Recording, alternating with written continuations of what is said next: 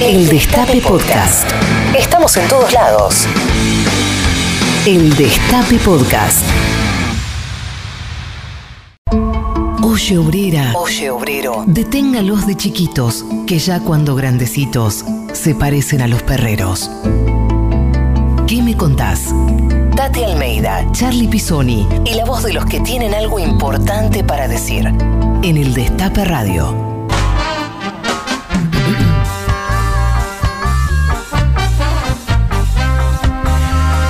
Buenos días a todos, buenos días a todas. Esto es ¿Qué me contás? Aquí en el Destape Radio 107.3. Ahí nos pueden seguir también en la aplicación o en la web. Y hay un montón de lugares en todo el país que están repitiendo esta querida radio.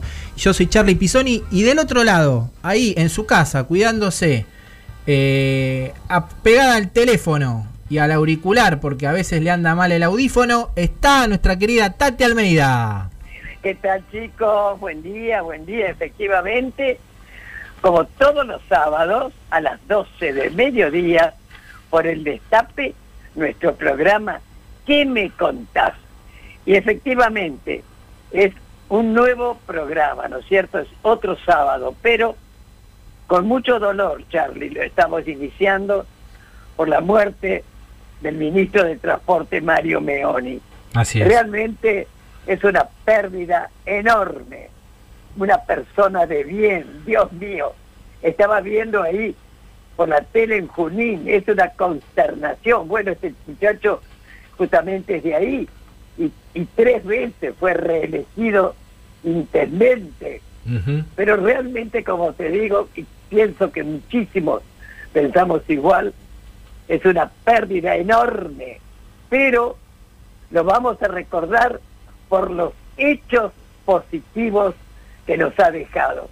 Y de alguna manera le hacemos llegar a la familia nuestra condolencia, Carly Charlie. ¿eh? Así es, nuestras condolencias a los familiares y amigos de Mario Meoni. Y pasamos también a lo que tenemos hoy aquí en este programa, en este programa de sábado nublado en la ciudad de Buenos Aires. Son las 12.09, 17 grados, ideal para quedarte escuchando el Destape Radio mientras estás tomando un mate, mientras te pones a cocinar. Porque hoy tenemos un entrevistado que vale la pena escuchar este programa, esta entrevista, que es nada más y nada menos que el dirigente sindical Pablo Moyano. Entonces, eh, déjame, Tati, presentar también a nuestra querida compañera de aquí de- eh, de- del programa, Anabela González. Buen día, Anabela, ¿cómo estás? Hola, buen día, ¿cómo va? ¿Qué tal, querida? Buen día, buen día. Buen día, bueno. Y hoy tenemos la consigna del día que queremos saber cuál es la marcha gremial que más recordás y por qué. Eso, ¿cuál es la marcha gremial? Eh, Ya que estamos con, de invitado de Pablo Moyano, ¿no? Exactamente, para vos que, que fuiste a, la- a- a las marchas seguramente cuando se podía, eh, queremos saber, eh, contanos al 11 25 80 93 60 o en arroba que me contás en Twitter y en Instagram. Y si participás de la consigna, eh, te anotas al sorteo de una remera de nuestros amigos de Buena Vibra Remeras. Así que an- em, contanos y ya estás participando del sorteo. Buenísimo. Tati, ¿alguna marcha que recuerdes de los gremios Mirá. particular? Era la que fue fantástica, recordemos, en pleno macrismo, fue la marcha federal, ¿te acordás? Sí, sí, sí, impresionante. Impresionante. Impresionante, impresionante. Sí. Bueno, récord, quizá los oyentes recuerden otra, pero bueno, por eso, que lo digan, que cuenten, ¿eh? Dale. Que cuenten, que nos cuenten al 11 25 80 93 60 las marchas gremiales, sindicales que, que más te, te, te recuerdes y, y por qué también. Eh, Tati, vamos a escuchar un poco de música y después venimos con ya con nuestro invitado de la fecha, con Pablo Moyano. ¿Te parece? Exactamente. Bueno, ahí sacate las pantuflas. quién es, Saca- Contarás quién es Pablo, ¿eh? Dale. Dale, dale, dale, dale. Sacate las pantuflas que vamos a bailar un poco, dale. Vamos a escuchar Vámonos de viaje. Vámonos déjame llevarte sin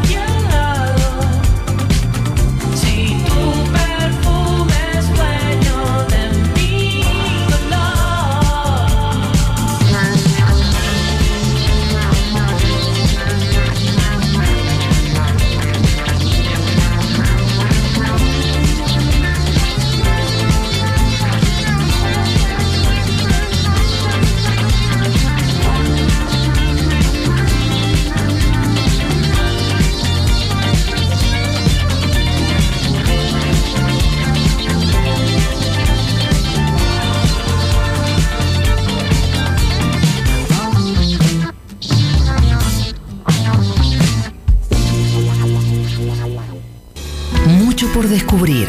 ¿Y vos? ¿Qué me contás? Entrevista.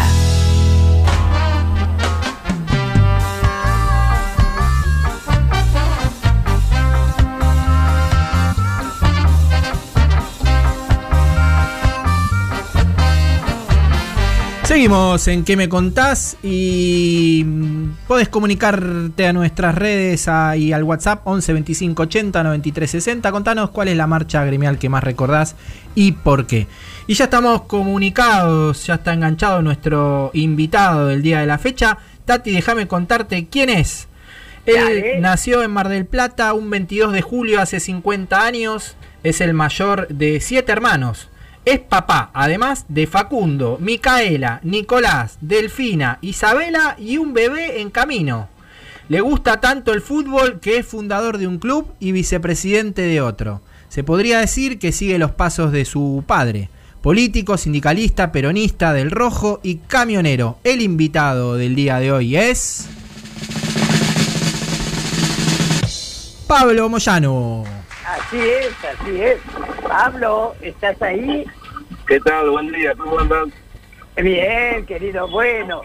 Encantada de tenerte en nuestro programa, ¿eh? Bueno, Qué, presenta qué presentación y bueno, para mí es un honor ¿no? poder compartir un rato con ustedes. Bueno, escúchame, vos sabés que nuestro programa se llama ¿Qué me contás? Así que nos vas a contar muchas cosas, ¿eh? Por ejemplo, No, lo acaba de decir Charlie, que vas a ser papá nuevamente, así que felicitaciones. Y lógicamente contanos para cuándo es la fecha, cómo se va a llamar, además, querido, qué producción, tenés seis hijos. Bueno, Me imagino lo que va a sido, perdón, lo que sería pasar esta pandemia con todos en tu casa metidos, ¿no? Nos imaginamos cómo fue eso. Día- contanos el otro día- y hablame fuerte, por favor. Sí, sí. El otro día hablando con Hugo, para los gorilas, ¿no? Vamos a llenar de Moyano por varios años. No van a tener que aguantar. Bueno, si Dios quiere, bueno, el 15 de julio está la fecha del nuevo integrante de la familia, va a ser un varón, así que bueno, si Dios quiere, con salud, ¿no? Y como están todos los demás chicos. Así que bueno, gracias por la, por la felicitación y bueno, a seguir produciendo Moyano. ¿Cómo se va a llamar, eh, Pablo? Y tenemos dos tres nombres ahí. Ah, ahí. está bien, está bien, está bien. Estamos Bueno. Felicitaciones entonces. Gracias. Y, y a- aparte, ustedes son una familia muy numerosa. Vos ahora, hoy son seis hermanos. Eh, contanos un poquito de tu familia porque nos gustaría conocerla. Se, Bueno, ju- nosotros se juntan, ustedes, ¿cómo, cómo son esos encuentros cuando se juntan? Y aparte nos gustaría saber cuando se juntan a comer asado, ¿quién prende el fuego? ¿Quién hace el asado? Bueno, somos nosotros somos todos de Mar del Plata. En el año 87 hemos venido a vivir a Buenos Aires cuando Hugo ganó el sindicato de camioneros en el año 87.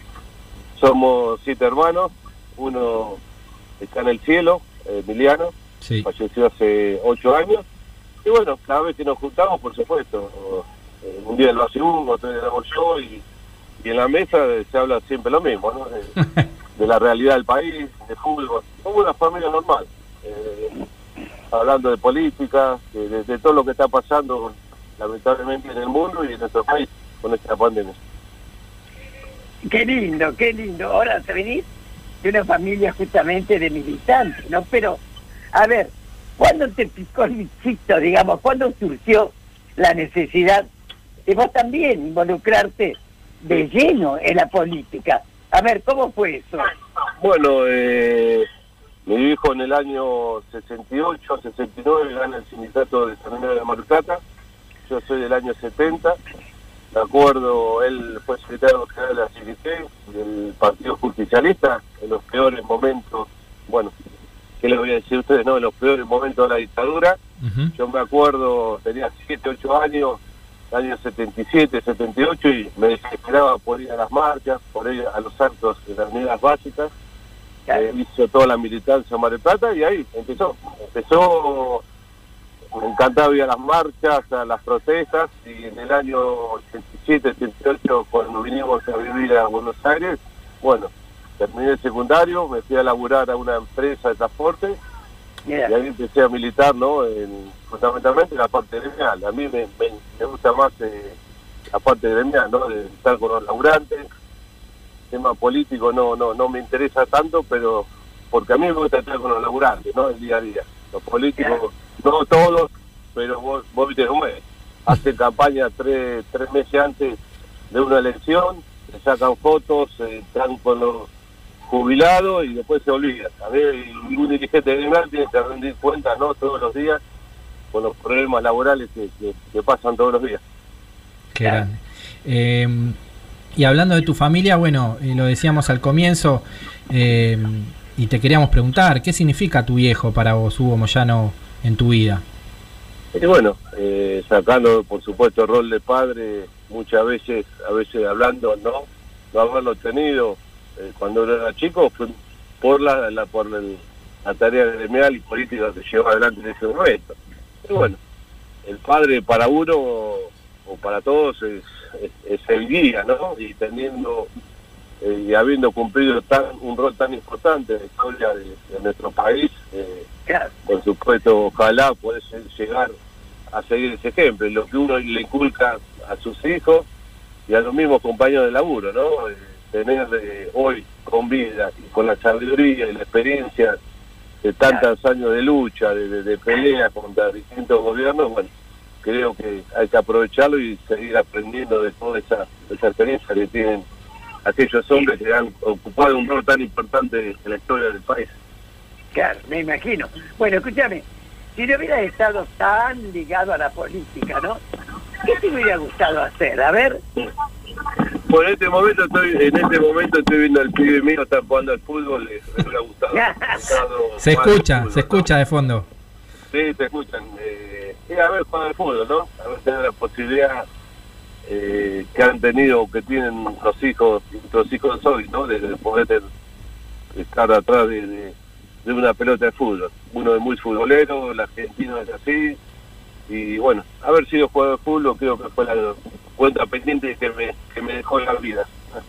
¿Pablo Moyano es un jugador rústico o es un jugador... Un este, 9, un 9, un 9 de área, un 9 de área que, que, que, que hice muchos goles Muy bien, muy en bien. muchos partidos. Muy bien. Pero bueno, uno se dedicó a lo que más le gusta, ¿no? Que, es el, el de defender, o tratar de defender a los trabajadores y bueno, estoy, estoy orgulloso también, ¿no? De, de, de- de estar enrolado en la fila del movimiento obrero. Muy bien, Pablo. Bueno, eh, acá el, el invitado elige la música y vos elegiste un tangazo para arrancar el bazar de los juguetes. ¿Te gusta el tango? Sí, bueno, eh, uno de chico con mi abuelo, con Hugo, conocía a Asado cuando era chico, era un tanguero de alma, Hugo muy tanguero y, uno lo fue escuchando y bueno, y uno después se termina enamorando del tango, de las letras del tango. La verdad que sí, me, me gusta bastante. Bueno, vamos a escuchar un tangazo elegido por, por Pablo, el bazar de los juguetes de Alberto Podestá, y después seguimos con, con la entrevista. Dale. Dale, dale, dale.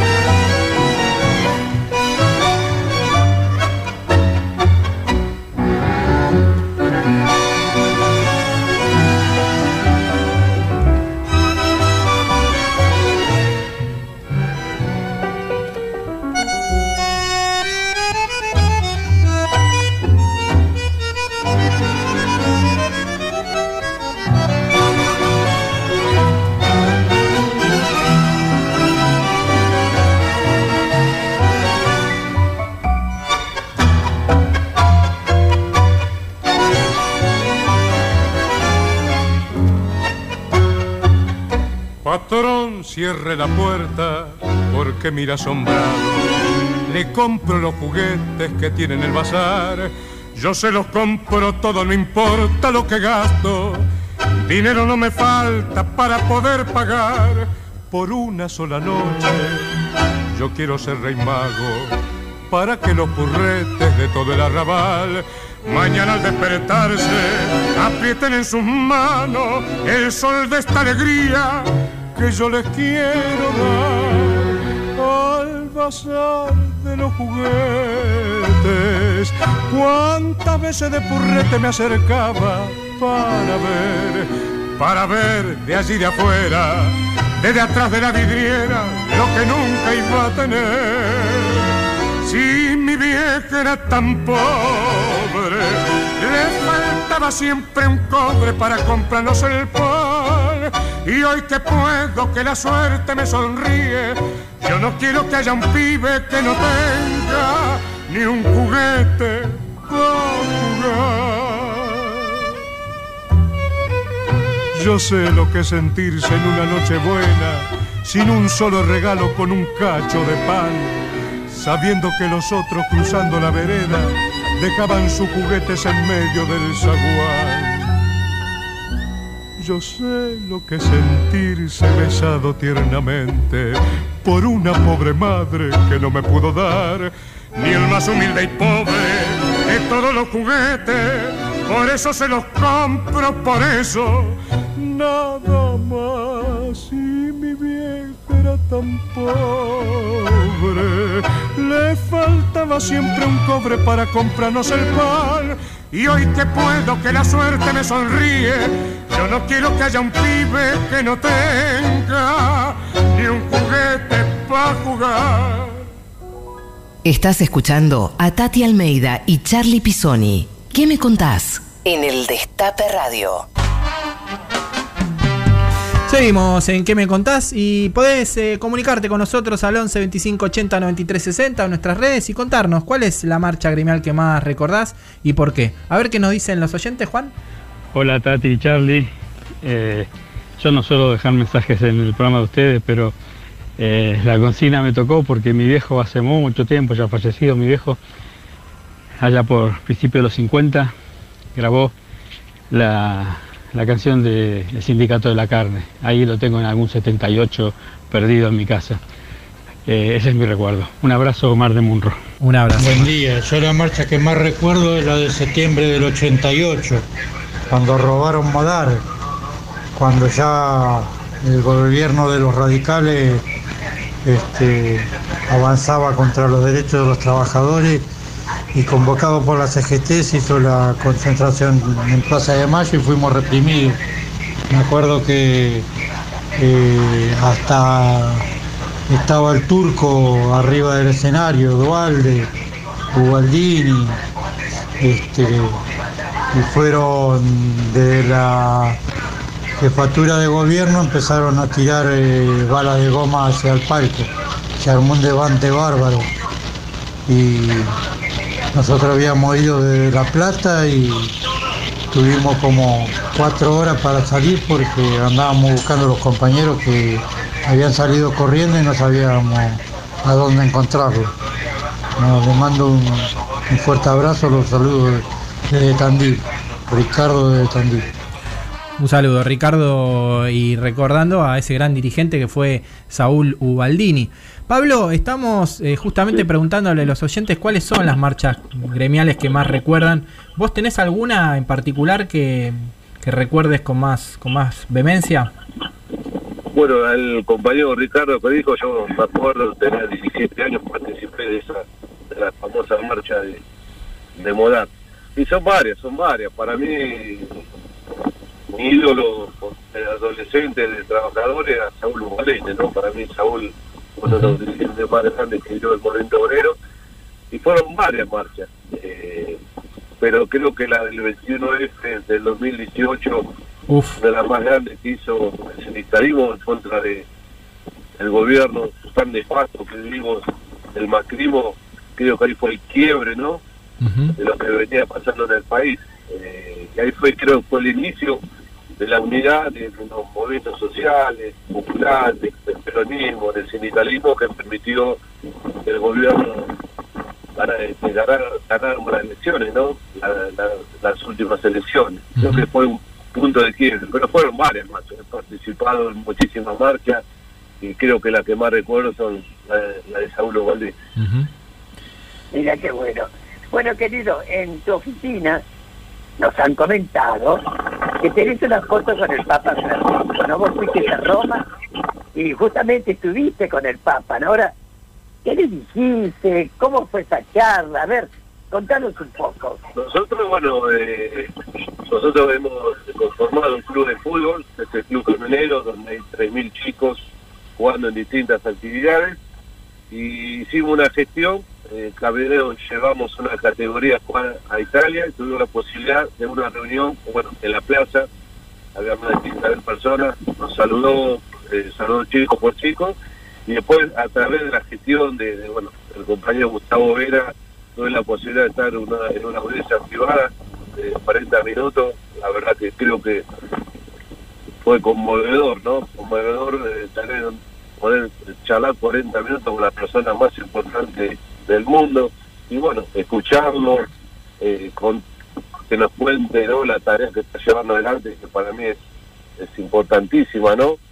Eh, Claro. Siempre trabajando para lo, para los más humildes, para los pobres, la verdad que fue una experiencia una de las experiencias más importantes que uno tuvo la posibilidad de vivir en la vida, ¿no? Eh, eh, uno a veces se pone a pensar, eh, uno empezó como delegado, como dirigente y tener la posibilidad de, con- de, de- de- de charlar con esa personalidad tan importante como el Papa, eh, tuve la posibilidad de, de, bueno, de estar con Evo, de estar con compañeros Maduro, de estar con Hugo Chávez, y uno dice, mira, empezaste a tirar cajas arriba de un cañón y la, la, la- la vuelta a la vida, ¿no? De, de- de estar con estas personalidades tan importantes del mundo, ¿no? Y estuviste eh, también, estuviste, tuviste otro encuentro glorioso con este con el Diego, ¿no? Contanos, Claro. contanos cómo fue ese el momento. sueño el sueño mío era bueno en primer lugar eh, tenía 13 14 años era conocerlo primero a, a, Bocini no uno como hincha inherente de Bocini es Dios y hoy tener una amistad poder charlar con, el Bocha eh, también para mí es, era impensable hace 30 40 años atrás y a través de- del de, de- del Bocha yo tenía un- locura, creo que la gran mayoría que nos gusta el fútbol, la locura que tenía uno con, con Diego era conocerlo. Bueno, el Bocha me hizo la gestión, charlé, y después, bueno, no digo que entablamos una amistad, pero tenía, tenía una relación con Diego, ¿no? Hasta hoy nos sigue doliendo lo que ha pasado. Lalo Maradona, que es el hermano de Diego, bueno, está trabajando con las inferiores sin camionero y con las inferiores independientes. y Bueno, a través también tuvimos varias posibilidades de charlar con Diego y para mí eh, conocerlo al Papa y conocerlo a Diego para mí fue uno de los hitos más importantes de mi vida. Y bueno, será siempre el 10, ¿verdad? Bueno, a ver, No, ahora hablemos... El un uno, poco- el uno. El uno. Sí. Hablemos ahora un poquito de la CGT. Este año hay elecciones y los sindicalistas, de lo cual me parece estupendo, piden que se cumpla la ley de cupo que establece el 30% de mujeres en cargos directivos, ¿no? ¿Qué opinás vos al respecto, querido? Sí, bueno, ojalá, ojalá que pueda llegar a haber elecciones Ojalá. a- antes del fin de año. Hay mucha expectativa para que haya una renovación, ¿no? De dirigentes, creo que hay una conducción que ha cumplido un ciclo. Los trabajadores están pidiendo dirigentes nuevos que se acompañen cada reclamo, que lleven adelante los trabajadores. Y por supuesto, uno uno comparte, ¿no? El, el grupo femenino, ¿no? Nosotros, siendo un, un sindicato del camino mayoritariamente de hombres, se cumple el cupo. Eh, hubo la participación importante a las compañías en distintas ramas, en distintas actividades, y esto por lógica se tiene que trasladar a la CGT. Hay muchas dirigentes, yo conozco muchas compañeras de distintos gremios que están haciendo un laburo muy importante y, y ojalá, ojalá que en la nueva renovación se pueda dar eh, ese paso, ¿no? Que las compañías también ocupan un cargo tan importante en la Claro. CGT. Muy bien, y, justamente con esa renovación que, que vos pedís, nosotros te queríamos preguntar si esa renovación incluye un Pablo Moyano conducción. Hay varios, hay varios compañeros que han hecho un laburo de, de- de base, de resistencia en los últimos cuatro años del liberalismo salvaje que nos gobernó. Y después uno se da cuestión de charlar con los distintos, distintos sindicatos, ¿no? Hay muchos compañeros jóvenes, compañeras también, que están capacitados para ocupar un cargo tan importante como, como es la CGT. Muy bien. Bueno, eh, hablando de, siguiendo, eh, seguimos hablando de la CGT y queríamos hacerte escuchar un audio y que nos digas cómo recordás este momento. A ver. A pesar de esta crisis internacional con inteligencia, tomándonos los tiempos necesarios para cuidar lo ganado y poder avanzar, el sueño nuestro, lo hemos charlado muchas veces, que es que sea 50-50, 50 y 50 entre el capital y el trabajo, definitivamente distribuyendo, que es lo que tenemos que lograr con esfuerzo y con trabajo. Ahí estaba nuestro querido Néstor Kirchner, Congreso de la CGT del 2008. Sí, sí, se, se- se lo extraña, ¿no? En estos momentos tan difíciles que vive el país. Sí. Eh, bueno, yo recuerdo, yo tuve, yo participé, estuve en el acto, eh, hubo la secretaria general de CGT, y era lo que venía pidiendo el movimiento obrero y los trabajadores en ese momento, ¿no? Que, que- que la riqueza que son, es la que los producen los trabajadores, sea repartida de forma equitativa. Fíjate que hoy, lamentablemente, bueno, los que más tienen, siguen, ellos siguen ganando, se la llevan afuera, en perjuicio de los trabajadores. Y eso lo, lo, lo, lo hizo Néstor Kirchner en su momento, lo hizo Cristina, y hoy lo que lo, que quiere intentar es Alberto, ¿no? Que los que más tienen sigan eh, repartiendo su ganancia con los laburantes. Lamentablemente, bueno, tenemos una, una derecha recalcitrante que lo único que, que lo único que quiere es seguir ganando en contra de los laburantes. Por eso necesitamos un partido justicialista unido, necesitamos una CGT unida para defender el proyecto del gobierno está siendo sistemáticamente atacado todos los días por los medios de comunicación y por los empresarios. Clarísimo. Eh, em, Pablo, eh, vamos a escuchar otro tema que elegiste y después Dale, seguimos dale. con la, el último bloque de la entrevista, ¿te parece? Buenísimo, Bueno, dale, dale. elegiste un tangazo de Maradona, así que vamos a escuchar el sueño de pibe. No, eso me mata.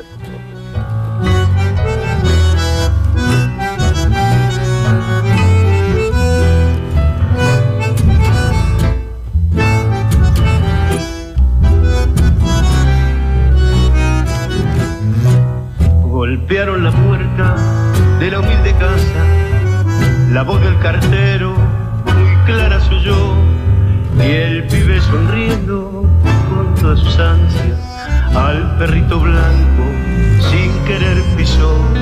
Mamita, mamita, se acercó gritando, la madre extrañada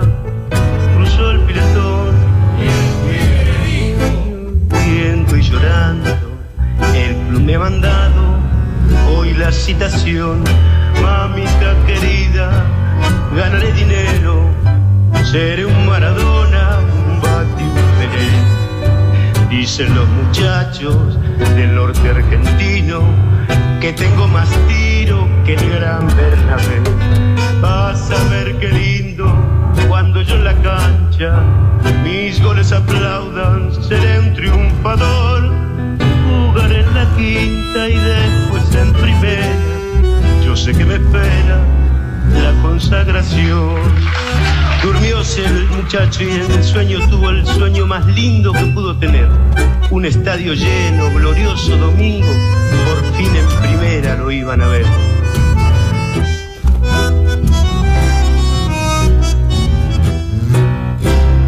Faltando un minuto, iban 0 a 0. Tomó la pelota, sereno en su acción, gambeteando a todos, se enfrentó al arquero y con fuerte tiro quebró el marcador. Tati Almeida, Charlie Pisoni y la voz de los que tienen algo para decir. ¿Qué me contás? Seguimos en ¿Qué me contás? Comunicate con nosotros al 11 25 80 93 60. Ahí este, mm, en el Twitter, en el Instagram de ¿Qué me contás? Y contanos cuál es la marcha que más recordás de los gremios, cuál es la marcha sindical que, que más te, te hace ruido en, en tu cabeza, en la que estuviste y por qué. Hay mensajes, ¿no? De los oyentes. Hola Tati, Charlie y Pablo. Eh, la marcha que más recuerdo es la del 30 de marzo del 82, cuando aún estaban los milicos y se marchó y se terminó mal esa marcha, se terminó muy mal, se terminó pudriendo, como era previsible. Y me- esa fue mi primera marcha, con 19 años. Marché con los compañeros del Partido Intransigente y con dos amigos de toda la vida que aún seguimos estando del mismo lado. Somos peronistas. Soy Gabriel de Floresta. Y la que más, hola chicos, buenos días, Tati y Charlie. Eh, la que más recuerdo es la de la última, la de la reforma laboral, este, ahora en gobierno de Macri, que nos corrieron con las balas y las motos, fue tremenda pavura que nos agarró. Me quedó marcada, me, agar- me quedé con un poco de susto. Chao, bueno programa. Gracias. Yo soy Luisa de Chapalmalal y la marcha gremial que más recuerdo es eh, la marcha blanca de marzo del 88 que llevamos adelante con SUTEBA por, eh, por la escuela pública y que abarcó todo el país. Impresionante. Eh, eh, Sabes que a mí también me pasa lo mismo en los años 90, eh, donde había poco, poco ruido, poca, poca, poco músculo en las calles. El MTA y la CTA eran quienes este, aportaban eh, esa cuota de resistencia y eh, esa carpa blanca docente de alguna manera fue, fue un faro en- entre tanta impunidad ¿no? que, que gobernó en los años 90. Y ahí, Pablo, eh, hablaban de la marcha del 82 donde ta- eh, después detuvieron a, a tu papá, ¿no es así? Sí, en el año 82, bueno, yo tenía 12 años, estaba en Mar del Plata, bueno, él era, era relación directa con, con Saúl, Hugo recién empezaba la CGT de Mar del Plata, eh, cada vez que convocaba la CGT Nacional, bueno, en distintas regionales se llevaban adelante medidas de fuerza. Sí, sí, varias veces lo fueron a buscar, él estuvo detenido, yo me acuerdo tenía 9 años, 78, 79, 80, me acuerdo cuando lo fueron a buscar, bueno, él sabía, estaba en un hotel sindical y nos fueron a buscar a casa, nosotros éramos chiquitos, éramos cuatro hermanos, siete, ocho diez años, yo doce, y bueno, nos fueron a buscar, no estaba, y me acuerdo que una familia de enfrente que hoy todavía somos amigos, eh, nos refugiaron esa noche, ¿no? Y al otro día, en todos los diarios, canales de Mar del Plata, Hugo Moyano detenido con rumbo desconocido y uno pensaba lo peor. Me acuerdo que ese día una movilización del sindicato de la carne, iban los trabajadores con la ropa, bueno, de frigorífico, eh, fueron a la comisaría y bueno, lo, lo, lo dejaron libre. Sí, fue una época, bueno, ¿qué le voy a decir a ustedes, no? Pero fue una época de todo la vivimos, a uno peor, otro más o menos, pero siempre hemos estado en la resistencia, ¿no? En ese momento con la dictadura y, y contra todos los gobiernos liberales que tanto daño le causan a los trabajadores. Tati. Escuchame, eh, Mauricio Macri dijo, bueno, dijo, dijo y sigue diciendo tantas estupideces y mala onda, pero una más, ¿no? Que al sindicalismo hay que destruirlo y que los boyanos extorsionan además de que son la causa de que el país no crezca. ¿No te parece que estaba hablando de él, no? bueno, el, el- el general que decía, hay críticas que, que honran, ¿no?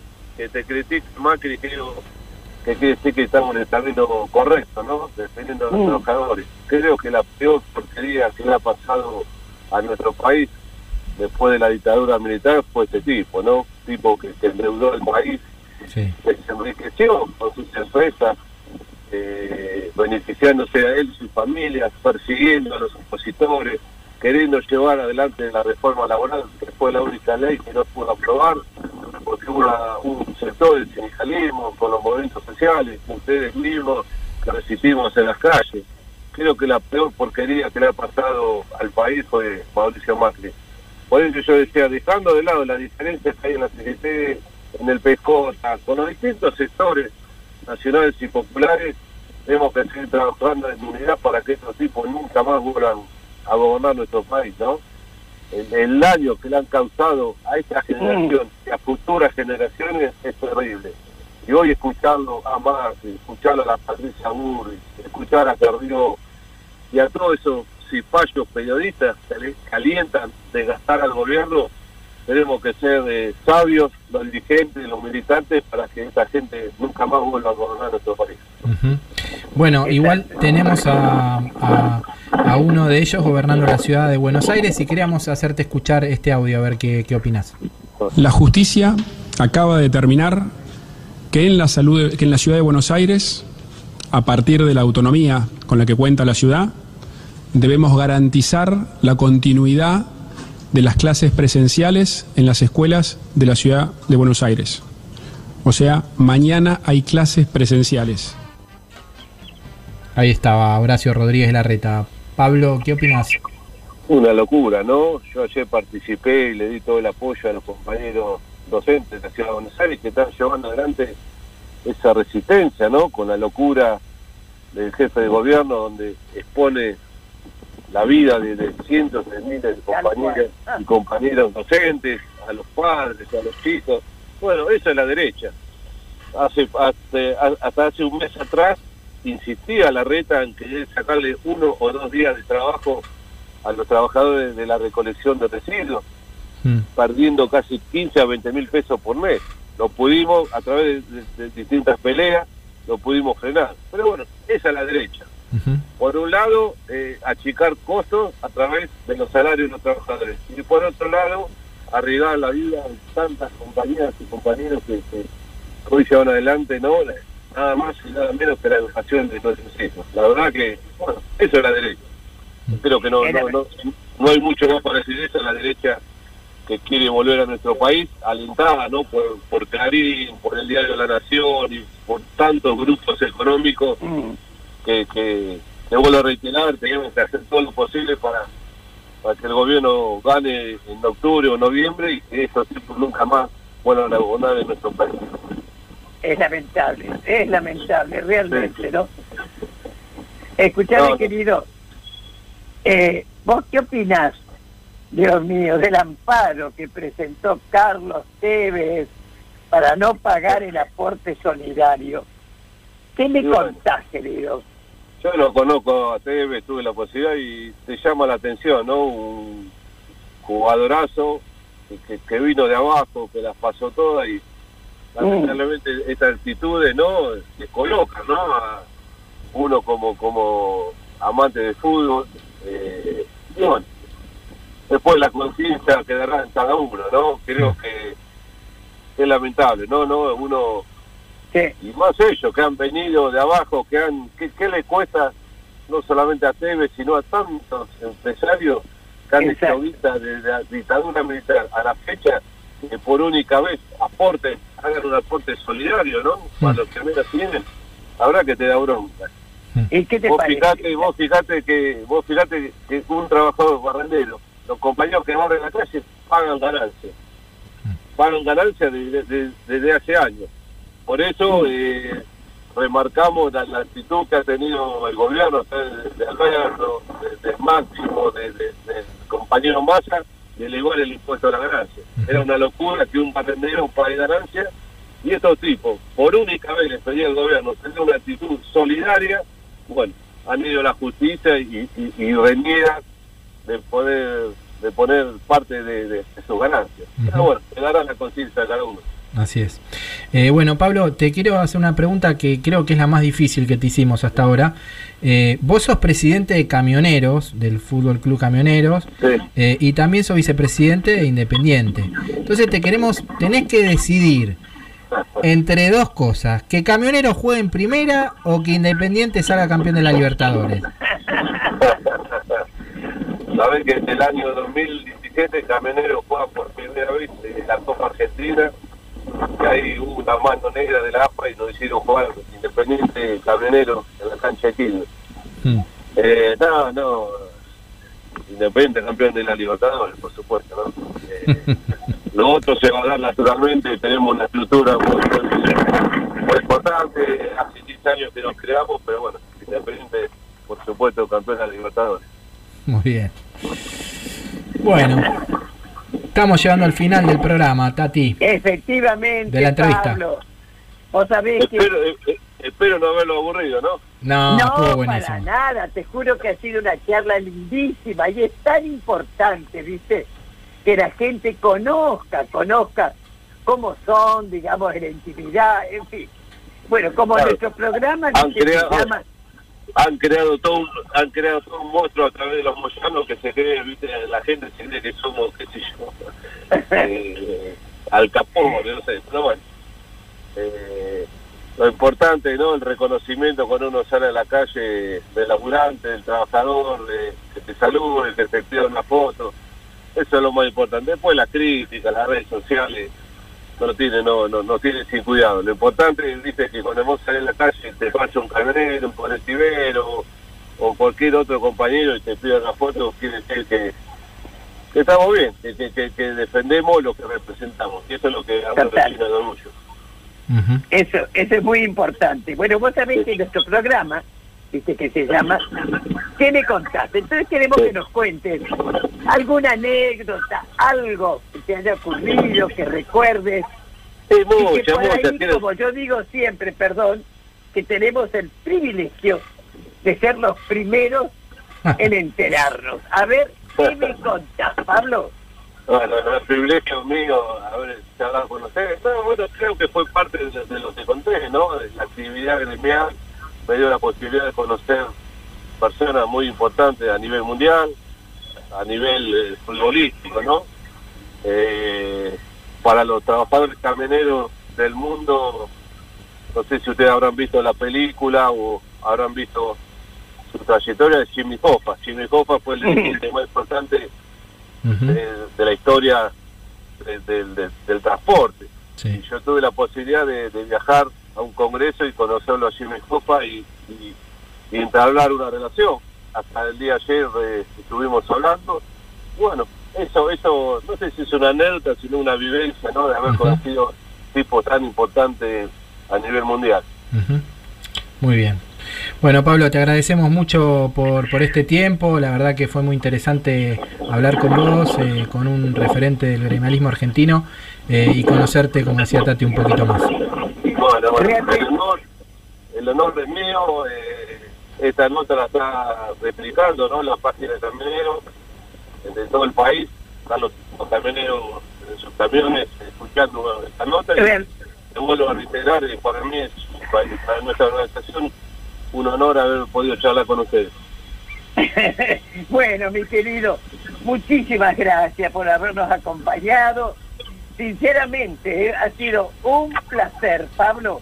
Así que hasta cualquier momento, mi querido, ¿eh? Y que llegue con toda felicidad.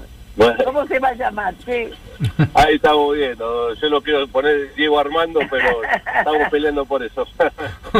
Bueno, bueno, Pablo, te mandamos, Muchísimas gracias. ¿eh? te mandamos un saludo grande y nos vamos con otro tema que elegiste, con un tema de Ataque 77. Así que a todos los camioneros que están ahí este, en las rutas, que pongan al palo, ataque y, y- y- y que se pongan a cantar también.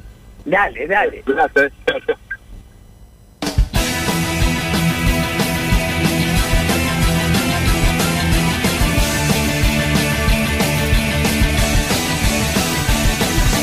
Cuando pierda todas las partidas, cuando duerma con la soledad,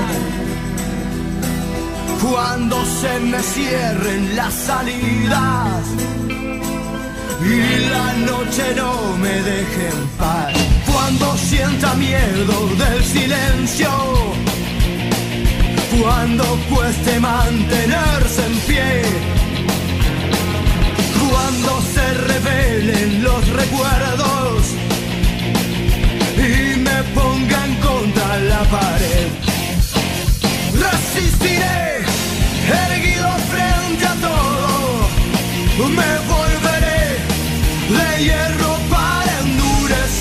y aunque los vientos de la vida soplen fuerte, soy como el junco que se dobla pero siempre sigue en pie, resistiré.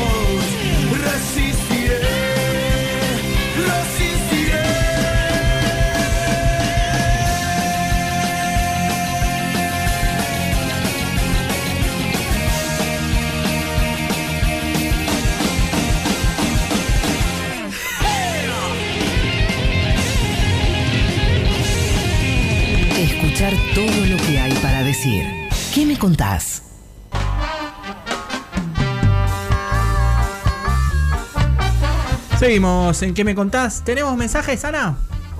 Hola amigos.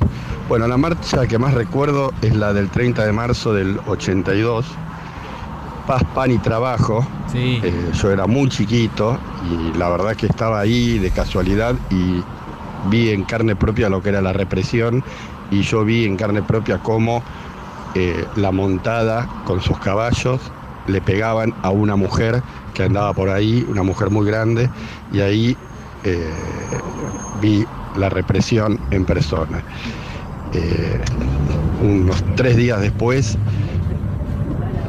la gente estaba en la Plaza de Mayo victoriando a el borracho de Galtieri por eh, las Malvinas.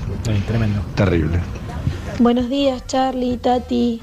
Bueno, eh, las marchas que más representatividad tuvieron en, en mí, tanto eh, en lo laboral como en lo emocional, eh, están relacionadas con la de marzo del 2017, aquella marcha tan, tan grande donde fueron muchos los gremios que, que llegaron a, a la capital federal y que, bueno, de ahí salió la famosa frase pone la fecha. Y la otra marcha importante también dentro de muchas fue la que se hizo en contra de la reforma jubilatoria en el año 2017, diciembre de 2017.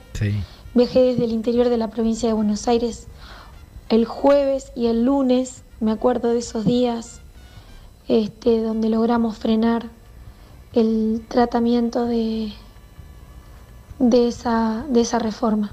Así que bueno, eh, soy docente y y bueno, siempre en la lucha. Compañ- un abrazo para el compañero Pablo Moyano y para ustedes. Muchas gracias, muchas gracias. Muchos mensajes, viste, Tati, de todos de todas partes del país aparte. Es verdad, vos viste que va. ¿Sabés qué pasa, Charlie? Ha sido, pienso, ¿no? Un, una entrevista muy linda. Es encantador ese chico, ¿eh?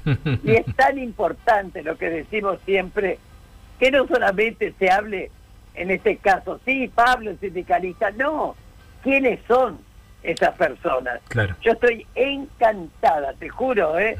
De haberlo conocido desde ese punto de vista, ¿no? Eh, es lo que intentamos hacer con, con este programa que, que pensamos con vos, ¿no? Y déjame comentarte, Tati, que entre todos los que llamaron por WhatsApp, los que mandaron mensajes, los que escribieron en el Twitter, en el Instagram y demás, hay un ganador o ganadora del sorteo que se lleva una remera de buena vibra remeras, que re- puede elegir cualquiera, pero yo recomiendo que se lleven la remera de Tati, que está buenísima. Así que Ah, Ana. Ana, comentanos, ¿hay ganador, ganadora? Sí, como no, Nati Loria es la ganadora de una nueva remera de Buena Vibra Remeras, que es la docente que acabamos de escuchar. Así Qué que bueno. felicitaciones, Nati. Buenísimo, buenísimo. Bueno, ¿Qué Tati, eh, seguimos con más que me contás. Dale. Exactamente, exactamente, dale. Lucharon por memoria, verdad y justicia. ¿En qué me contás? Les rendimos homenaje. Con voz propia. Y seguimos con este nuevo bloque que tenemos aquí en nuestro programa, que es un homenaje con voz propia a aquellas personas que nos dejaron físicamente o que están eh, y continúan luchando y queremos desde este programa homenajearlas. Y hoy le toca eh, el turno a Cristina Muro. Cristina Muro nació en el año 51 en el barrio de La Boca. De pequeña realizó danza, teatro y siempre estuvo conectada al arte. En la adolescencia comenzó a militar en la juventud peronista, razón por la cual conoció a su compañero de vida Carlos Alberto Chapolini. Con él tuvo dos hijos, Carlitos y Gustavo. Carlos pertenecía a la organización Montoneros y fue secuestrado el 26 de febrero del 77 con tan solo 23 años. Fue ese mismo día que ella conoció al secuestrador de su compañero, el represor Cavallo, que la torturó junto a su bebé recién nacido. Supo con convicción que su esposo había estado detenido en la ESMA y que no había sobrevivido a las torturas. En ese tiempo fue que comenzó a formar parte de los organismos de derechos humanos, se incorporó a familiares de detenidos y de desaparecidos por razones políticas en el año 76. El juez Baltasar Garzón después la citó en España y junto a otros compañeros declararon en el año 2000. Ya en Argentina, en el año 2011, pudo lograr ver al torturador Cavallo hundido en la reclusión perpetua. Ella trabajó como psicóloga social en el Ministerio de Desarrollo Social de la Nación y se especializó en víctimas de grandes catástrofes y así participó en el atentado a la AMIA, cuando cayó el avión del APA y en la tragedia de Cromañón. Vamos a escuchar a una compañera y amiga de ella, Nora Anchart, que nos cuenta quién es Cristina Muro. Hola, soy Nora Anchart, periodista, militante de derechos humanos y felizmente convocada a hablar de una gran amiga y una enorme compañera como es Cristina Muro, una militante de los 70 que conserva intactos aquellos valores y hoy los sigue ejerciendo. Empezó en el barrio de Montserrat y es en la zona sur donde todavía comparte con gente muy joven la idea de que un cambio es posible y a eso se dedica, a estar eh, propagando por todas partes las ideas de memoria, de verdad y de justicia. Un orgullo haberla conocido en el marco de algunas jornadas de lucha del CTA en la calle Belgrano y tantas, pero tantas otras cosas como las pancartas del Parque Las Heras. Un abrazo grande y muchas, muchas gracias por homenajear a gente como Cristina Muro. Lindo, ¿verdad? Muy lindo, Nori, gracias. Efectivamente. Bueno, justamente eh, yo le comentaba, que le, le avisé a Cristina, ¿no? Que le íbamos a hacer un homenaje. Y me dijo, ay, Tati, les agradezco muchísimo, pero sinceramente no me gusta que me hagan homenaje. Pero como yo le dije, aguantátelo, querida, porque te lo mereces. Y efectivamente, Charlie, Sí. es una chica, mirá que sufrió amén de la desaparición de su compañero, la tortura física de ella. Y sin embargo, dirá, nunca, jamás la vamos a ver con odio ni con rencor. Siempre tirando para adelante, ¿viste? Para adelante, ¿verdad?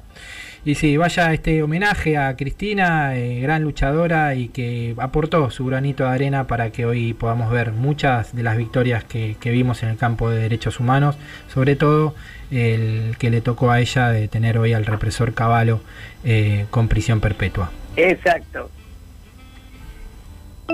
La igualdad es una construcción diaria. Panorama de Derechos Humanos en ¿Qué me contás? Bueno, Tati, esta semana es muy especial porque esta semana las madres cumplen años, van a estar de festejo. Exactamente, 44 años, querido, Dios mío, que por primera vez se pisó la Plaza de Mayo a instancias de nuestra querida, la que realmente la que fundó el movimiento de madres, Azucena Villaflor de De Vincenzi, ¿no? Son tantos recuerdos, Charlie, tantos recuerdos. Nuestras queridas tres madres, Dios mío, desaparecidas por este cobarde de Asís, Esther Cariaga, Mari Ponce, en fin. ¿Y sabéis qué, Charlie? Tantas madres que nos han ido dejando a través del tiempo. Pero bueno, así es, somos personas mayores, quedamos pocas, pero lo importante es que no estamos solas, sobre todo con ustedes, chicos, con la juventud maravillosa, esa juventud militante estupenda que tenemos. Así que, así es, 44 años, Dios mío, y nos vamos a recordar, lamentablemente, con esta pandemia que hay que cuidarse como nunca, no podemos, viste, ir a la plaza, salir a la calle, pero hay varias cosas muy lindas que se están preparando, ¿viste? Sí, ¿qué van a hacer, Tati? Mira, en principio vamos a hacer un Zoom con todas las madres, algunas que realmente no salen, eso lo están organizando Paula Maroni, este, con Diego, también Ana, en fin. Y parece ser, no lo voy a decir porque va a ser una No digas, sorpresa. no digas, no lo digas, no digas nada. No, Pero no. escúchame, el Zoom, ¿podemos verlo todos y todas? En- Podemos ¿Perdón? verlo, podemos ver el Zoom todos y todas, ¿no? Eh, lo- lo- Sí, sí. Se va a poder eh, difundir ahí, después Ya- lo, lo ya ponemos, avisar, ponemos en nuestras redes para que todos puedan y todas participar del Zoom, que va a ser el viernes 30, ¿no? Es el El cumpleaños. viernes 30 de abril, efectivamente. Ya vamos a pasar el flyer y todo, ellas Eh, se van a enterar, ¿eh? Bien, eso a la tarde, supongo, me imagino. Va a ser, ¿no? Ya, ya, todo, todo, todo, sí. Y, y escúchame, to- eh, ¿las madres tienen Zoom? ¿Todas se conectan al Zoom? ¿Cómo hacen para conectarse al Zoom? ¿Cómo, querido? ¿Tienen Zoom las madres? ¿Tienen Facebook, Instagram, Tinder? Las madres. Las demás, la- las demás madres se conectan al Zoom fácilmente, ¿cómo hacen? Y mira, eh, por la que la que no entiende, directamente va alguien que se pone al lado y los ayuda, ¿viste? Pero ya la vez pasada fue muy lindo, mira, para el cumpleaños de Carmen Lores Cisse, fue una sorpresa para ella, porque este D'Ambrosio, que la ayuda siempre, le dijo, vení, mira, ponete ahora vas a ver, y aparecimos todas saludándola, ¿viste? Así que va a ser muy lindo, ¿eh? Muy lindo. Bueno, y sabés que justamente eh, el 30 también se cumple otra fecha, pero una fecha más triste, porque se cumple Sí. un año del, del aniversario de, de Facundo Astudillo Castro, de un año de la desaparición seguida de, de muerte el viernes 30 de abril de Total. Facundo. Eh, el año pasado, recuerdan que desapareció, después, Mm. gracias a la lucha y al, a, a- a, bueno, a, a- a lo que tenemos los argentinos, argentinas, espíritu de resistencia y de, y de búsqueda, también eh, apareció el cuerpo. Y hoy, Tati, la verdad que, mm, bueno, nada, eh, acompañamos este pedido de la familia de, de la, de la búsqueda de justicia porque no hay ninguna persona detenida, ninguna persona Total. procesada. Eh, no se sabe qué, qué- cuál es, eh, fue el- la causa de la, de la desaparición seguida de muerte de Facundo. Hay muchos indicios, hay muchas pruebas que indican que la policía bonaerense tuvo participación y sin embargo eh, a un año de, de la desaparición de Facu no, no tenemos eh, esa Exacto. búsqueda. Es tremendo, por eso vamos a acompañar de lejos, porque creo que ahí en, en, en, en- en donde es esta familia, Sí, de Pedro Luro. eh, sí, exacto, es que van a hacer algo de bocinazo o algo Sí, así, ¿no? sí, van a hacer un bocinazo en la plaza de Pedro Luro el viernes 30 a las 19.30 y también eh, durante el día van a estar pintando un mural que blanqueó el municipio, un mural que lo había pintado Facundo, eh, que era un mural que, se, que Facundo lo hizo el 24 de marzo, un 24 de marzo, un mural eh, que Sí. tiene la leyenda de memoria, verdad y justicia y lo van a estar eh, haciendo nuevamente, pintando nuevamente como un homenaje también a Facundo. Total, eh, lo menos que se puede hacer. Bueno, chicos, hemos llegado una vez más a terminar nuestro programa de ¿Qué me contás? Que pienso que como tantos ha estado buenísimo. Si vos vieras la cantidad de mensajes que tengo en mi celular. Así que será hasta el próximo sábado a las 12 del mediodía por el Destape con nuestro programa ¿Qué me contás? Muy bien, Tati, déjame primero despedir a nuestro equipo, a Juan Tomal, a Anabela González, Belén Nazar, Sí, Caro. Ávila, Caro Ortiz y Lalo Recanatini, que están acompañando aquí en la producción. Después déjame contarte que después nuestro, después del, del, del- del Panoju, que ahora voy a presentar, después de la música y después de la tanda, sigue la programación del Destape Radio, porque eh, está el programa Cápsula de Nico Esquivel, eh, como todos los sábados, y después sigue la programación de- del Destape, viene Peroncho, viene Milagro Sala, bueno, quédense con, con la radio. eh, y déjame, Tati, comentarte que vamos a presentar ahora al Panojo, el Panorama Nacional de Juicios por Delitos de Lesa Humanidad, y Sí. nos vemos el próximo sábado, ¿te parece? Perfecto, dale. Bueno, un beso grande, Tati. Chau, chau. Panoju. Panorama Federal de Juicios a los Genocidas. Panoju. Panorama Federal Semanal. Panoju 89, semana del 19 al 23 de abril. Novedades. Mendoza. San Rafael, Ocampo y Unificadas. El 21 de abril empezó el juicio a siete ex policías y ex militares por delitos de lesa humanidad cometidos a 25 víctimas. Chaco. Resistencia. Caballero 3. La Fiscalía pidió condenas de entre 10 y 25 años de prisión para los ocho acusados por los casos de 33 víctimas detenidas por razones políticas. La sentencia se conocería el 30 de abril. Ciudad Autónoma de Buenos Aires. Abo. Los jueces y la jueza de la Sala 4 de la Cámara Federal de Casación Penal, Mariano Borinsky, Javier Carbajo y Ángela Ledesma, redujeron de 25 a 20 años la última condena al genocida Alfredo Omar Feito.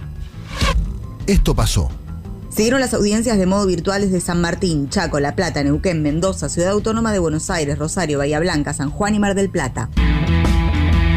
Muy bien, con esto damos por terminada la audiencia.